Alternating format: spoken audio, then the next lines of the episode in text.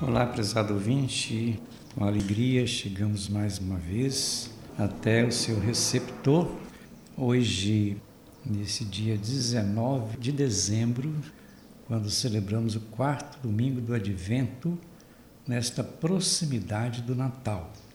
Então, o quarto domingo do Advento, humilde serva do Senhor e bendita entre as mulheres, que grávida do mistério de Deus, aguarda a vinda do Filho bendito Jesus Cristo.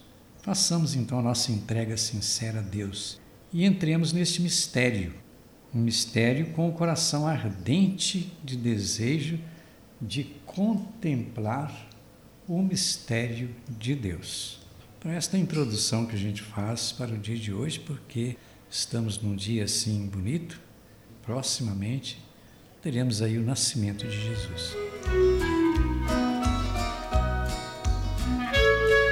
Primeira leitura de hoje, profeta Malaquias, lá no capítulo 5, nos versículos do 1 ao 4. Uma expressão que aparece ali: De ti há de sair aquele que dominará em Israel. Refere-se esse local a Belém, chamada Casa do Pão, uma minúscula cidade daquele tempo.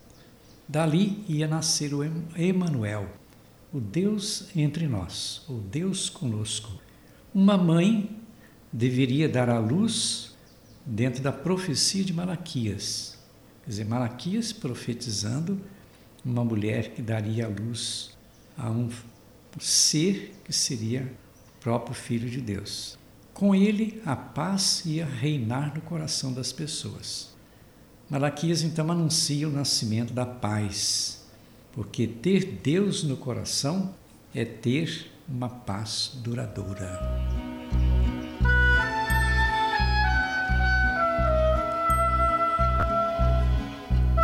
Depois da segunda leitura, carta aos Hebreus, capítulo décimo, do quinto ao décimo.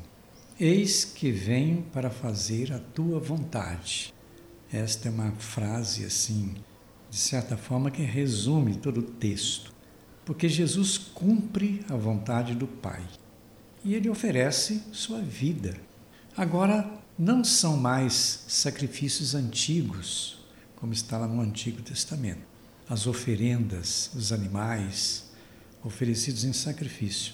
Agora, o sacrifício é o próprio Cristo ele é a oferenda, hoje oferecido como sacramento na Eucaristia. Com isto, há uma profunda mudança na história. Não é mais a lei que salva, mas é Cristo. E Cristo diz que a verdadeira lei é o amor. Amar a Deus, amar o próximo. O nascimento de Jesus, então, confirma esta esperança.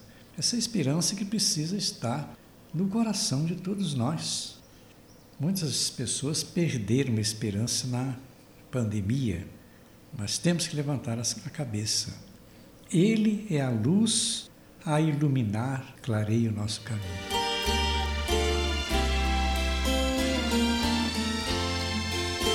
Muito bem, o Evangelho de hoje é Lucas, capítulo 1, do 39 ao 45. Ali está a palavra de Isabel quando ela diz assim: Como posso merecer receber em minha casa a mãe de Deus, a mãe de Jesus, Maria? Maria então vai à casa de Isabel e ela vai ali para quê? Oferecer os seus préstimos, já que Isabel estava grávida, já idosa. Ambas estavam grávidas, uma de Jesus e outra de João Batista. Isabel, idosa, é símbolo do Antigo Testamento. Maria, jovem, é símbolo do Novo Testamento. Natal, então, reflete o sentido da vida. E o sentido da vida que é defendida pelas duas, tanto por Isabel, com toda a sua idade, como por Maria, com a sua juventude.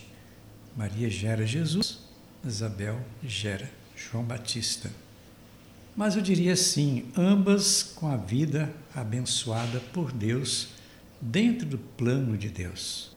Hoje nós temos que superar muitas ameaças à vida O grande compromisso nosso é justamente isso. O que, que a gente está fazendo para defender a vida? Mas eu não digo assim, não só a vida humana, vida dos animais, vida da natureza, vida das plantas, porque é todo um conjunto, tudo isso faz parte do plano de Deus.